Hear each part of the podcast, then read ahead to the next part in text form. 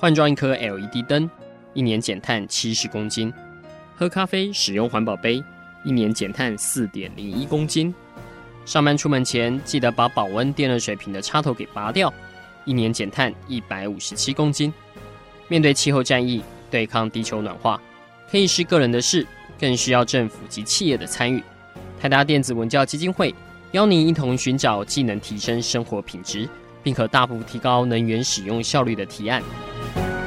欢迎收听《气候战役在台湾》。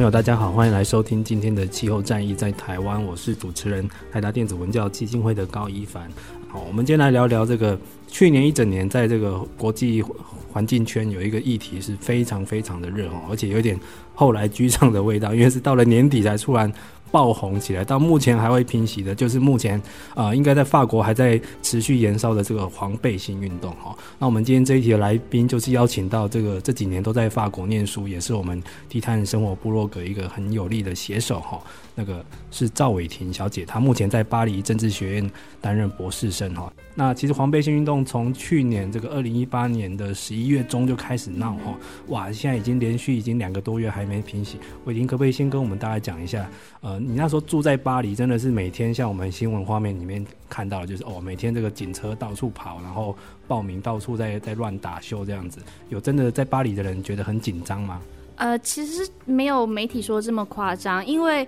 呃，黄背心运动是固定从去年十一月中开始的，每个星期六。那每个星期六它会有不同的示威运动。那一开始的时候，它其实不止。局限于巴黎，它是呃很多其他法国的城市，因为很多其他法国的城市他们是呃汽车汽柴油的使用者，所以一开始的时候是各个城市他们有小规模的示威抗议，可是后来更多不同的抗议加总起来，就决定了就是每个礼拜六他们借由 Facebook 或是网络串联。到了每个周六的时候呢，他们就上街头去抗议。结果后来这个局面就越演越烈，所以它的高峰就是在了十二月初期，大概十二月一号、六号那个时候，那几次示威抗议是规模最庞大的。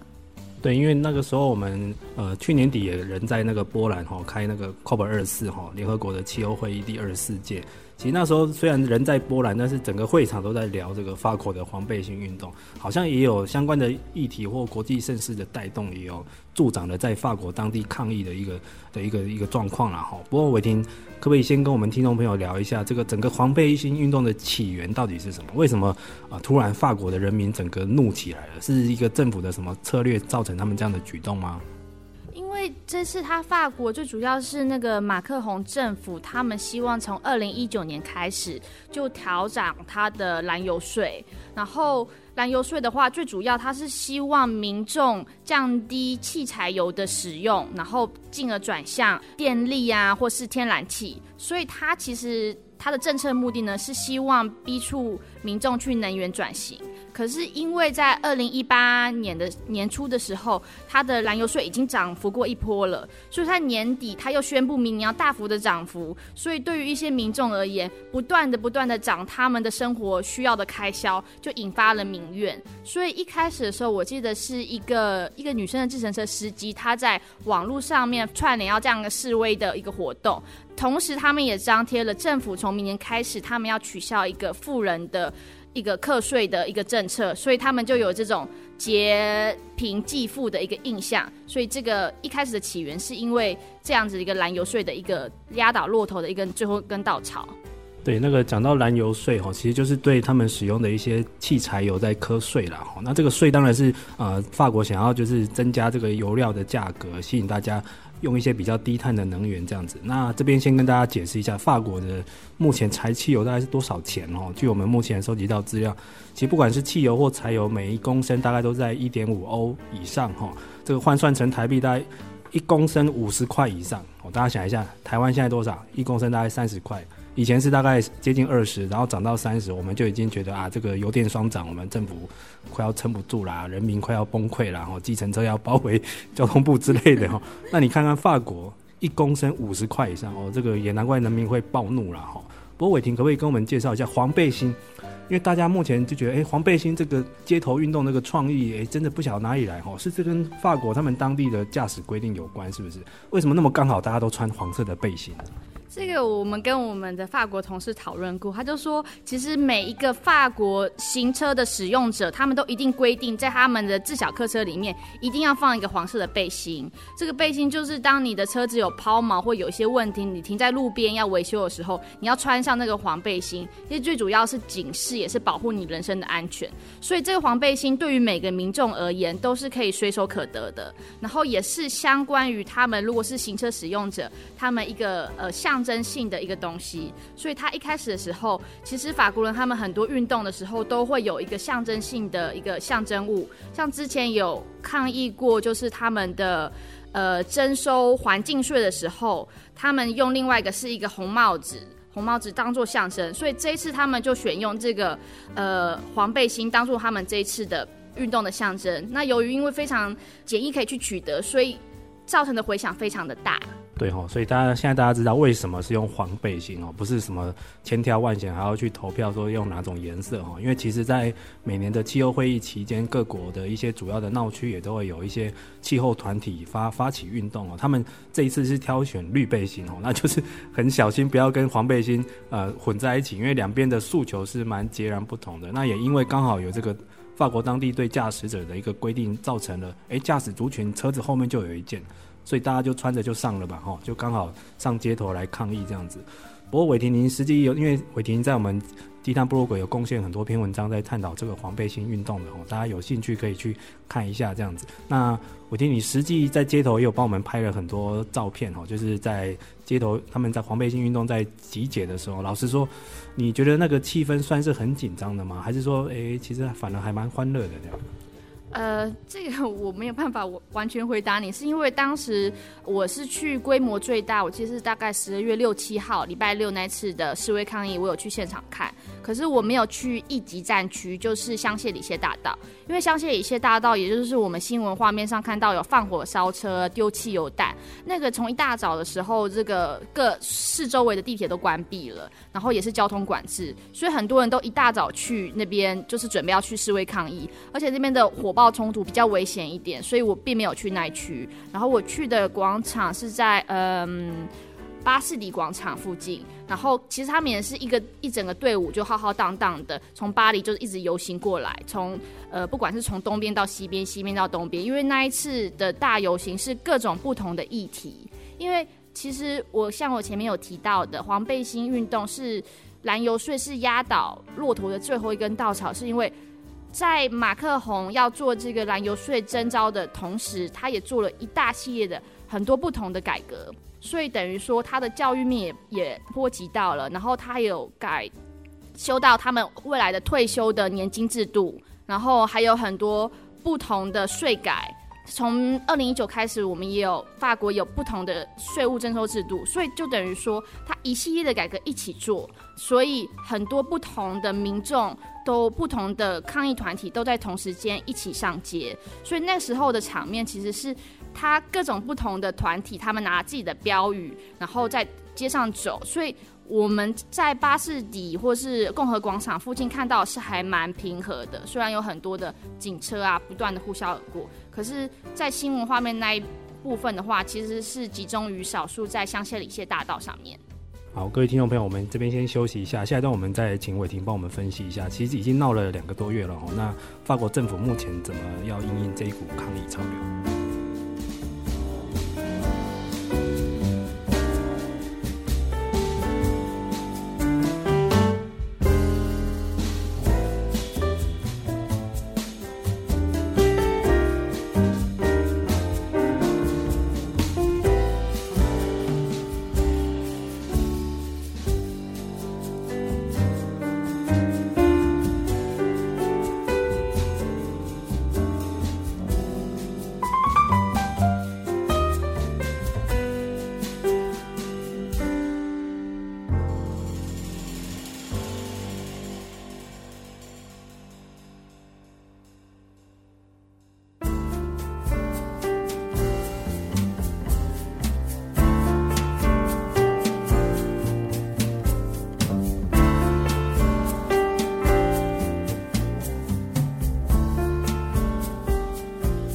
听众朋友，大家好，欢迎来收听。今天我们要迎接二零一九猪年的这个也算特别节目哈，因为我们今天要来聊的是呃去年二零一八年非常火红的一个国际的环境话题哈，就是在法国呃算越演越烈的。环境运动就是呃黄背心运动，其实对这个运动大家的各自解读是蛮不一样的。一开始有人解读它是一个好像呃反对气候改革的一个运动，因为它一个起源是说法国在涨这个燃油税哈，所以这个驾驶族群或者中低收入的人会受不了这样子。但是我们今天邀请到这个在目前在巴黎就读这个博士的赵伟婷小姐来到我们现场，帮我们做第一手的情报的分析哈。但是其实大家看到伟婷在我们低碳生活部落格写的文章，应该就蛮清楚了。他演变到后期好像也不能说是招奸哈，就是很多势力开始集结在一起，因为他后来变成各种的反改革跟社会诉求都集结在一起，包括说。呃，这个希望调涨基本工资的，甚至于有反对一些城市的交通改革的，哎，全部都出来了。所以伟霆，一开始你觉得法国的媒体在解读这件事情上，是不是，或者是说他政府在因应的态度上，是不是有点太迟缓了一点呢？为什么马克龙会这么强硬呢？那一开始好像有点不太理这种民民众的诉求。这个问题，我们当时跟法国一些能源专家或是一些政治学专家，我们有聊过，他们就说，其实马克宏的一开始的时候，对于他的政策太过有自信。因为他其实他是一个声望很高的政治明星，上来的时候大家都看好他，而且他的主要诉求是他要对抗气候变迁，所以他除了气候变迁政策之外，他也做了其他很多系列的改革。因为他就像他说的，法国需要一个企业化的基因，需要一个重新新血的去去改革，所以像他之前他有。在黄背心之前，有我们二零一八年上半年有一个很大的罢工抗议，是 SNCF，就是法国的国铁，他们要抗议，就是呃政府对他们做的私有化还有改革的运动，所以他们就一系列大罢工，就很长很长的罢工。可是这一段的罢工之中，马克宏政府的立场非常非常的坚定，然后民众也是很支持他们的政府的这样的坚定的决心，因为其实。这法国铁很常在罢工，很常做这样抗议的活动，所以民众其实也是觉得，就是这一次的改革是有必要的。所以当年底这一次的燃油税的改革，法控他觉得这个东西就是能源使用的改变是有需要的，所以他一开始的时候很强硬，他前面的时候没有主动的去回应这个黄背心运动。那黄背心运动前面几次呢，也没有那么浩大，可是他。有很大的回响。第一个就是自小客车的使用人数非常的多，而且再来就是这些使用汽车的人呢，他其实他并不住在巴黎的市中心或是城市的中心，他是住在比较郊区边缘或是乡下的地方，所以他们有一些可能会比较是就是中低收入户或是比较呃收入没有那么高的人，那他们这样子的涨燃料税对他们其实是蛮大的影响的，所以。他们就会觉得马克宏这个政策其实是对他们相对的剥削，可是马克宏政府这边的的立场就是他觉得这是改变民众能源使用必须的政策，所以最后他是一开始非常的强硬。而且再来，我们提到一点蛮重要的，就是他们就说法国人是拉丁民族，所以他们需他们不开心会讲出来，不满会去抗议。而且如果你们要他做一件事情，一定要说服他们，一定要让他们知道这件事有做的必要性。可是其实我们看到马克宏政府一开始要实行这项政策，然后。他的沟通是不足的，再来他遇到这些抗议反对，他的态度非常的强硬，而他的回应非常的慢，所以他把这个事情就是一直一直让他延烧，然后民众的支持度非常高，百分之七十以上的民众支持这样的抗议，然后刚好他同时他又改了教育制度的改革，然后又改了年金，然后像之前提到的铁路的那个。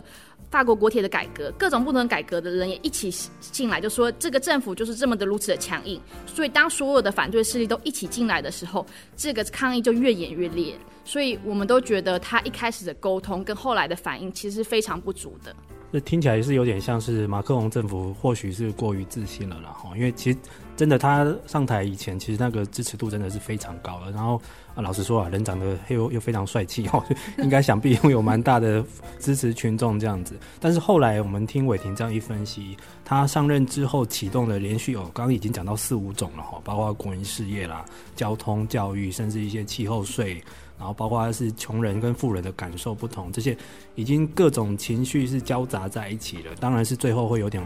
一次的爆发这样子。其实刚开始看到这个国际议题的时候，那时候我们在气候会议的时候，就是因为这个变成是反而是去年这个波兰的气候会议，大家最常拿来聊天，这个茶余饭后在聊的事情哈。那时候我就觉得，哎，对照台湾的状况，其实是蛮类似的哈。像台湾之前也是在啊，政府可能为了要防止这个空气污染变严重，所以希望老旧车辆要加快去退场这样子，甚至于说对一些老旧车辆有一些限制这样子，譬如说行驶区域哈，可能以后市区中心还是空品区是不能让它开车开进来这样子哈。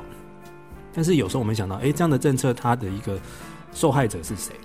可能是必须要开车的人，或者是只能用老车作为唯一代步工具的这一批人。大家想想看，这片会是谁？在台湾，那当然第一个受害就像是计程车这种职业司机，他每天就是这是他的生财工具，长一块他都觉得很伤这样。再来一些像是住在偏乡那种或中高龄的在乡下，他真的就是一部老车代步而已。你要叫他马上退场换比较环保的车，他可能觉得呃这个汽油议题、环境议题跟他是天高皇皇帝远，或者是他也没有多余的预算去换。所以这一批呃以前我们看到的是说那种。反而是在已开发国家里面有一些新贫阶级，或者是工作贫穷哦，这种这种 working poor 这种阶级，他的受害程度是最高的。那他可能也是政府在做这种政策，在做转换的时候，没有去考虑到要去沟三家沟通的这一批人哦。所以伟霆是不是法国这样阶级对立的问题，其实也是蛮严重的？嗯。我不知道这可不可以称为阶级对立，可是我觉得现在不光是法国，许多已开发国家都会有这个新贫工作阶级的问题。那这样就是说，他有一份稳定的工作，可是呢，他的收入呢，缴完税之后，缴完房租之后，然后加生活呃生活费啊、吃啊，然后还有交通费之后，剩不到多少钱。也买不到房子，然后巴黎的生活费非常非常的贵，所以一点点的涨钱，就像我们刚刚讲，计程师说一点点涨钱对他们来讲也是很大的很大的负担。然后再来就是现在法国经济在二零零八年经济危机之后，现在有比较回温的趋势，可是其实他们。还有很多人是没有稳定性的工作，他们就是暂时性的合同，所以这样子的合同，他的收入也不是很高。所以这次他们有一次，他们抗议的很大的诉求就是希望能调涨基本工资，然后他们希望能调涨两百块。然后后来，呃，马克宏政府为了回应这一件事情，最后也是有涨了一百块，从一千一欧元涨到了一千二欧元。然后另外，他们也会希望诉求就是解决失业率的问题，因为法国失业率就像欧洲各国一样，还是非常的高，所以他们。在这一次马克宏新年谈话的时候，他有针对这个议题，就特别讲了一个很煽情的谈话，就是说我感觉到你们的痛苦，我感觉到你们在这样生活的挣扎。就是这些人他不是不工作，他很努力、很努力的工作，他也是关心环境议题，他也会希望法国更好。可他赚的钱就不容许他这样子做。比如说，你今天你要买比较。环境友善的商品啊，或是你要做一些政策的支持他的政策，那你都需要更高的收入。可是你的赚的收入并没有办法去支出这样子的一个的支出的时候，所以他们有特别强调，他们不是反对气候变迁，他们是希望如果我们要实行任何气候变迁的政策，能用更公平公正的方式去实行，所以这也是后来马克宏政府他们在商讨，就是说他们这个政策下去之后。是不是有照顾到这些弱势阶级？其实马克宏政府他们在二零一八的时候呢，我们有收到一张券，还蛮有趣，就是一个家庭他会补助你在付呃天然气跟电费，所以你就拿这个支票。像我住的地方，我一个人住，我收到了一百多欧的吧，一年一百多欧的补助，所以他就希望你用这个天然气跟电费的的钱，然后你就可以不用用那些汽柴油。对我来说，我没有什么改变，因为我本来就是所有的家电都是电器的。可是对有一些家庭来讲，他一百多欧，他根本不够他换车子。那他这个支票等于对他来说是没有用的。对，可是他相对而言，他每个月就要支出非常好几十欧，甚至上百欧的燃油税。对，对哦，其实大家啊、呃，想一下刚刚的一些观点，其实从这个伟霆的文章，就是从黄背心运动看能源税与社会公平哦，我觉得这个关键这就是社会公平，因为。呃，你在加税的时候，或者是一些税务的调涨的时候，真的要小心，不要挑动这个阶级对立哦。因为尤其一些中下阶级，他已经很过得很辛苦了，那个贸然去加税费，对他们来说，真的都是一个蛮大的负担哈。好，我们到这边先休息一下，下一段我们来看看，其实。诶，在法国之后，也有其他国家想要试着做类似的动作，就是这样的气候税或者燃料税的动作。我们来看看是哪个国家。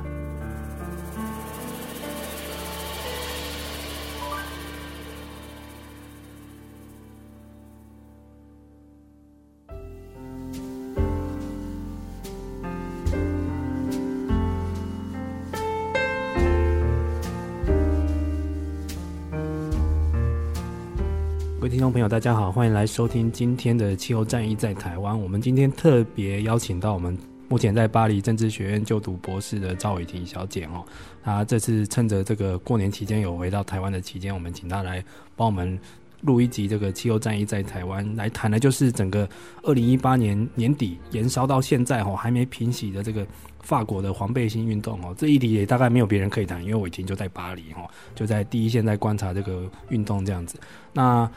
目前它延烧到最后，已经现在我看这个法国政府是蛮难收拾，因为去年从年底十一月中开始，然后中间有开联合国气候会议，让它越演越烈哈。我看这个法国整个这个一级观光地带哈，这个包括香榭大道哈，还有像那个铁塔那一带的，大概听说观光财应该 GDP 都几乎没了哈。其实这一次法国抗议运动对法国的经济损失非常的大，因为抗议活动大概在圣诞节之前。那圣诞节之前那些重要的观光景点，尤其是像谢里谢大道，是大家去买那个 Christmas gift 的重要时节。而且不光只有法国人，很多外国人特别飞去巴黎过圣诞。那可是因为这一次长期以来几个月的示威抗议，然后各国的外交部都已经发出了就是旅游警告，所以会使得一些民众却步。再来是每个周末，这些店家都会需要关门。那周末其实是他们赚钱的时间，所以他们这次损失真的是很惨重。再加上很多店被砸的啊，被放那个烟雾弹的啊，还有那个凯旋门都被砸烂，所以其实。这样子的政治情势不稳定，示威抗议，使得法国的 GDP 这次损失惨重，而且再来是也会使得一些未来的投资或是一些未来的政策更加的不确定。对，我想到那时候二零一五年底在巴黎举办的 COP Twenty One 哦，就第二十一届的那个联合国气候会议，那时候应该也是接近耶诞哦，那是十二月初哈，我那时候也是抽空去逛一下他们香榭大道上的这个耶诞市集，这是很有 feel 的哈。但是那时候反而也是巴黎局势算蛮紧张，因为那时候才刚发生那个爆炸案哦，算恐攻哦，所以那时候真的有那个装甲部队哈拿着枪在巡逻耶诞市集，就觉得那个画面还蛮令人印象深刻。不过这一次反而是内乱哦，这一次不是恐怖分子从哪里从比利时潜逃进去要炸巴黎，这一次是他们自己人民的这个怒火哈。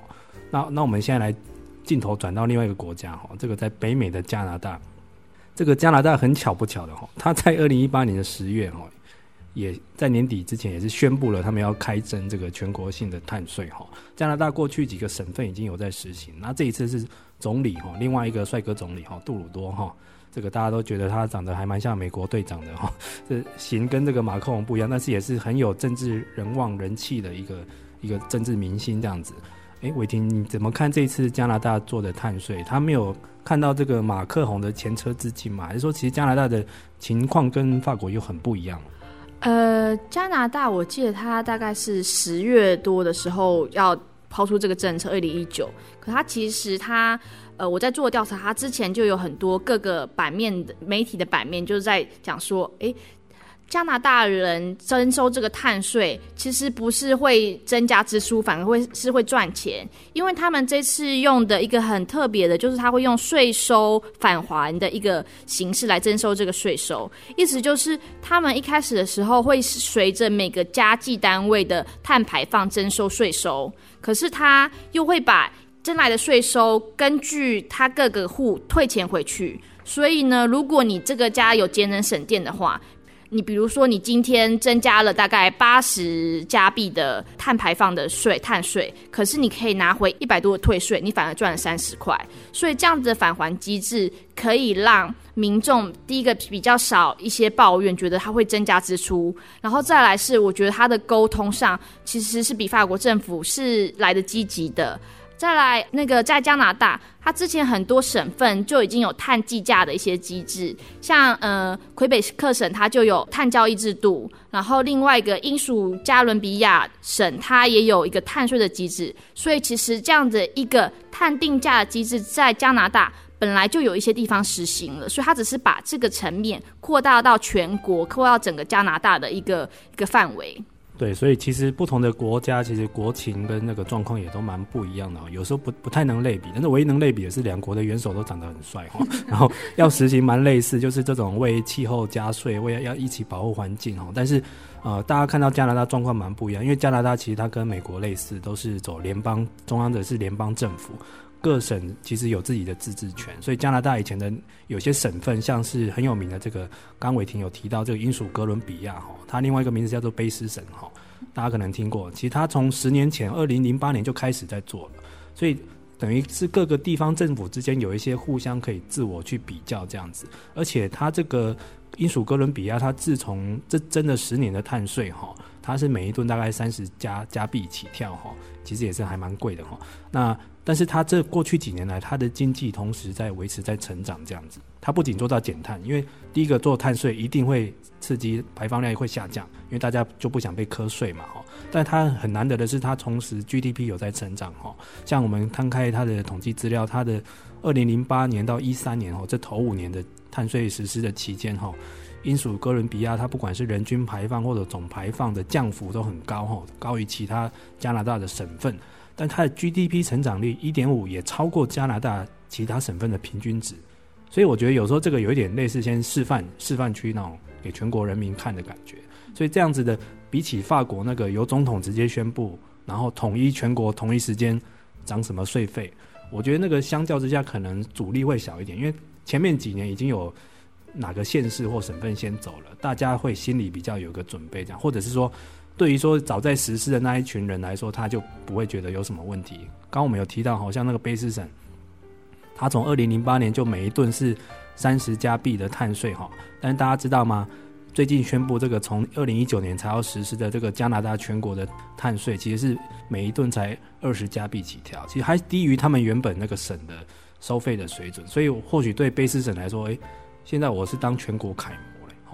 这个状况有点类似我们在台湾政府在做什么县市的节电计划，每个地方县市的表现都不一样。但是对于领先族群来说，如果哪一天要做一个全国性的政策宣示，哦，中央公布一个统一一个水平的一个政策，那些领先族群都会觉得哇，这个时候我就显得出我很厉害这样子。反而是落后的那一批要小心了哈。那伟霆，你怎么观察这个加拿大这个碳税？因为虽然说这个总理人气很高哈，然后各省市之间也不会阻力没有那么强。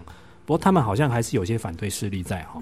我觉得这个可以从两个方面来看。第一个就是你刚刚提到，为什么他这样子碳税，呃，阻力会比较小，可比他马克宏的那个燃油税小。第一个，我觉得碳税它可能比较公平的是，它所有的排放量，不管你是天然气、电力或是燃油，它会比较。就用排碳的方式去征收，所以它就没有针对特定的能源，所以它这样就比较不会有就是另外一个公平上的问题。然后，而且就像刚刚讲的，就是加拿大本来就有一些碳计价的，如不管是碳交易，就是呃碳排放权交易制度，或是碳税，它本来就有一些先行的制度，让他们可以去参考。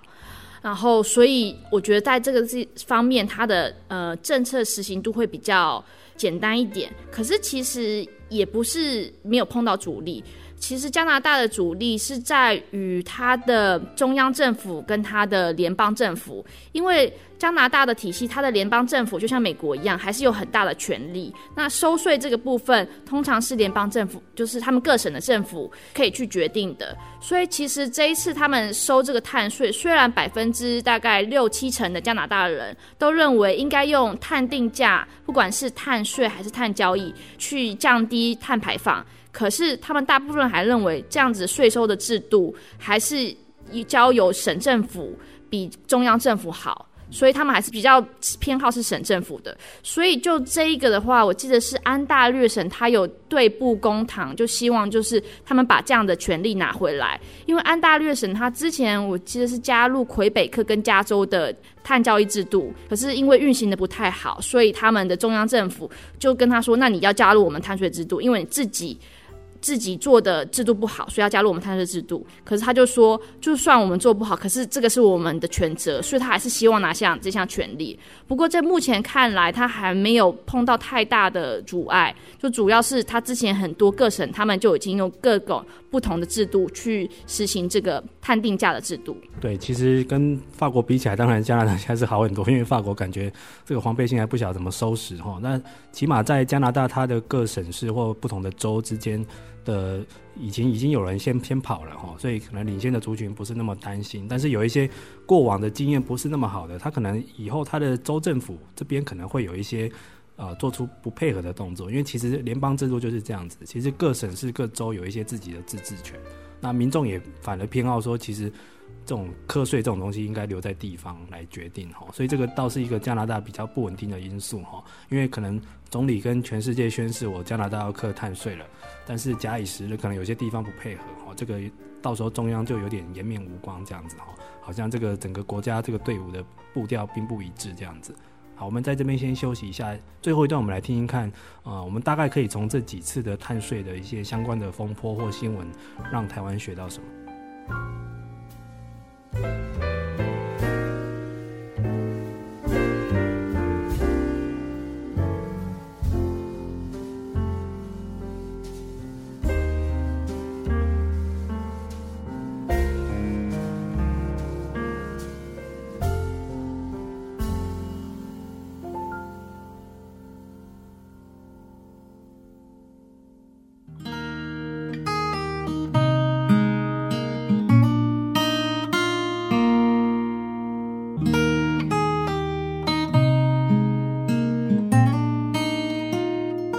听众朋友，大家好！这一集的气候战役在台湾，我们再从法国的黄背心运动开始聊起哈，因为这个是算二零一八年整个最火红，我真的觉得这个火红程度甚至于超越那个意外的哈，超越了海飞跟年底的这个气候会议的这个热度，因为它演变到现在还是一发不可收拾哈。那法国的黄背心运动，它的起源当然是这个燃油税的调涨哦，让人民的怒火爆发。到了现在后期，整个社会不同的诉求、不同的反对族群，通通都跳进来了哈。包括什么基本工资啦，反对国营事业私有化的啦，交通改革啦，税制的啦，什么都全部都弄在一起哈。还有很好玩的，还有教育改革哈，就觉得一个社会运动什么诉求都进来，也是蛮厉害的哈。那刚我们又有聊到这个加拿大的，同样的他也在做碳税，但是他的阻力相较之下就没有法国那么严重哦。这个大家对于这两国的相关的情势，都可以上我们低碳生活部落格来找这个赵伟婷小姐哈，也是我们今天的来宾。他写了蛮多文章，都是在研究碳税的哈。那其实伟婷真的算是我们气候社群里面，在台湾里面这个对于碳税、碳交易、碳定价相关制度的一个达人了哈。这也是一个你蛮非常有兴趣的一个研究的题目哈。我们最后来回归到我们台湾本身好了。其实台湾在二零一五年的那个温管法哈，那其实温管法里面有写到碳交易，但是伟婷，你觉得台湾到底适合哪一种制度？是直接瞌睡就好了？还是说可以来一个交易，甚至还是说要来走那种碳补偿这条路？其实我们从这个法国，还有从加拿大的例子，我们会可以看，其实像我之前文章有提到的，碳税它比较好的。呃，最大的优点就是它比较简单，你排放多少就征多少的税，然后它也比较具有公平性。可是它一个很大的缺点就是它的政治阻力很高，因为不管是企业或是个人都不喜欢加税，都不喜欢再多被收钱，然后就是一个成本的增加。而且就算今天企业它被征收这笔碳税，那它也可能这一笔。呃，金额会反映到它的产品上面，然后最后也是转交到消费者上面。所以其实我们从国际的脉络来看，其实碳税在一九九二到一九九七，他们在谈判京都议定书的时候，很多欧盟也是倡倡导碳税，然后他们倡导一个全欧盟体系的能源税。那另外一方面是，呃，很多政府也是偏好碳税，可是很多企业就一直说，我们不要碳税，我们不要碳税，我们要碳交易，我们要碳交易。因为碳交易的话，他们本身企业还是有主要的那个碳权，所以我们今天回来台湾这边来看，如果我们今天台湾使用碳税的话，其实对于企业，因为我们的市场规模不大，所以其实我们用碳税是比较简单，可以是比较可以达到一个。减量的效果，而且它的效率会比较高。可是同样的，它的对于企业或是民众的阻力可能相对就会高，因为它的成本就是你排多少就付多少，它没有办法利用一些其他不同的金融商品啊去规避它的风险啊，像。气候交易的话，它的可以操控度就比较大，而且它有最主要还是企业它本身，它可以决定它怎么样去调配它这个碳权，所以它各有利弊，只是操作起来的方式不太一样，所以要看就是怎么样。如果我们要要把市场机制导入到我们政策环境政策中，第一个要考虑到它的政治可行性，再来考虑到它后面的如何操作，然后再最后还有就是它这样子。的政策下去，是不是真的有实际减碳到？对，其实各种的做法的作用不一样。当然，直接课税哈，不管是碳税或能源税，就是对温室气体来做一个控制。其实这是一个很简单的市场手法，就以价质量。你今天，如果我们今天的各种能源要按照温室气体的排放去课税，那当然煤炭或者是像天然气这种比较高污染的，马上就会变成一个大家电力公司比较不敢使用的选择，因为它被加了税，所以它的成本就会变高这样子。但是这个通常真的阻力是最大。今天不管是在哪一国都一样哈，企业或者是甚至民间单位都一样，听到政府要加税都是。第一个就是 say no，这样我不想加税哈，所以大家通常都觉得比较有德政的政府是在减税哈，其实不一定哈，有时候真的一个比较有远见、对为环境比较有责任的政府，它是勇于加税的哈。但是偏偏这种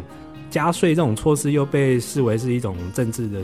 自杀哈。以前我在一次的访谈跟一个前官员去聊哈，就是说加税这个就是政治自杀了，这个宣布了之后，明天就准备要下台这样子哦，因为等于是挑战全国的人民这样子。那我们现在来看一下碳交易好了。碳交易目前我觉得是台湾政府哦，起码我们现在写的温管法里面，好像是比较有倾向去采取哦，因为也被写进法里面了。然后未预计可能未来二零二零我们就要开始在国内或者是说尝试要跟国际的碳交易制度去做连结这样子。那在国际上也行之有年了，因为欧盟的碳交易已经做蛮久了哈。那只不过说。呃，市场的成败啦，那个交易的行情是有人觉得也没有想象中那么好这样子。那甚至于说，伟霆之前的文章也写过，这个碳交易还竟然还会有诈骗案哦。所以这个碳交易是不是也不是一种很保险的？这个诈骗是怎么回事？呃，我先讲一个，就是其实碳交易它比碳税复杂很多，因为它要先总量管制，然后不同的配额，它的交易方式，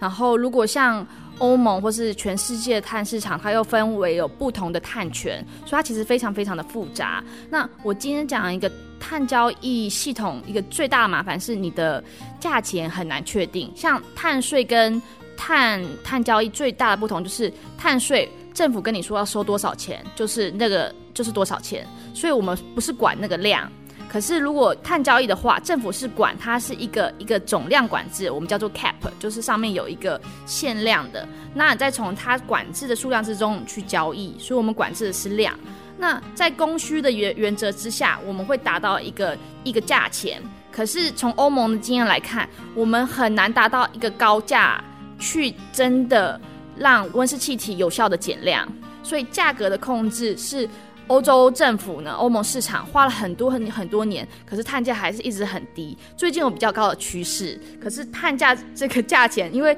他们有牵涉到很多复杂的因素，就是其实碳税有政治因素，碳交易也会有政治的因素。比如说有一些厂厂商说，我们一开始没有办法减量这么多，我们要有免费配额，或是它各个不同的时间点啊，买进卖出都会影响到它的价格，所以它背后是。的因素很复杂，再来就是它的政治决定也会去影响到市场的价格，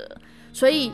就是碳市场这一块，好像政治阻力还比较小，可是其实它的管理费啊，或是整个系统运作费，其实也是蛮高的。就像我们之前提到那安大略市场，它就是运作的不太好，所以他们后来魁北克跟加州就关闭跟他们的交易，所以各有利弊。然后我们刚刚提到的诈骗案，其实。呃，在二零一三年的时候，国际刑警组织他发了一个报告，他就指出，就是碳市场是一个高度风险的市场。然后他们列了十三种不同的诈骗案，比如说他有那种网络钓鱼的啊，去钓你的账号，把你的碳权全部都偷走，或是他用利用碳权去偷，最有名就是利用碳权去偷他的那个增值税。另外还有就是，比如说他会卖一些根本没有存在的碳权，就是这个市场其实它还是在一个很非常不完整的之下，它的商品又是如此容易的交易，它只要按个几个键就可以交易了。所以如果我们台湾真的要做这样子一个碳交易系统，其实应该要借鉴欧盟，就是这一方面，不管是在网络上面的那个资料的管理呀、啊，或是它的审核方面，其实都要特别的谨慎。对，这是听起来这个碳交易也是一条不是很好走的路哈，因为这个老实说了，你这个市场交易制度蛮复杂，然后你又很难防止，一定会有一些有心人士，他可能可能是要进来要炒作哈，或者是要甚至要用一些诈骗假交易来来骗钱这样子，那又老实说蛮蛮难的，我真的觉得不一定比碳税容易哦，就是碳税说难在政治阻力很大，然后全国人民会很讨厌你这样子，但碳交易是哎这个管理的风险也蛮高的哦。所以都并不是一条难好走的路哈，这也反映到我们现在在做这个气候管理或者是环境管理的面上这样子，你要怎么样透过一个很好的制度去诱导呃人民或企业的改变行为，让他们慢慢做一个比较低碳的选择，慢慢做一些减少可以去排放减少一些温室气体这样子，但都不是一套很容易这么简单的制度就可以去完成，更何况你在政策推出前，一定要对全国的社会哈各个阶级要做一个非常清楚的表达跟沟通。不然，这个法国的黄背心之乱就是一个呃，现在全世界我觉得官员哈或政治人物都要记在心里的哈，一个可能利益甚好的政策，但是失去了当初的本意，或者是中间的沟通环节没有处理好，或者是很一些很不好的因素全部搅杂在一起的时候，它就变成一个不可收拾的一个社会的一个反抗的情绪哈。好，那今天也谢谢伟霆来到我们节目中。那伟霆最后再跟大家祝一下猪年的吉祥话，还有什么？你有想到吗？呃。祝大家猪年行大运。OK，好，那希望未来伟霆在法国继续帮我们带来好的文章。也套用伟霆的话，谢谢各位。那也祝大家猪年行大运。我们拜拜。以上节目由台达电子文教基金会独家赞助播出。台达电子文教基金会邀您一起环保节能爱地球。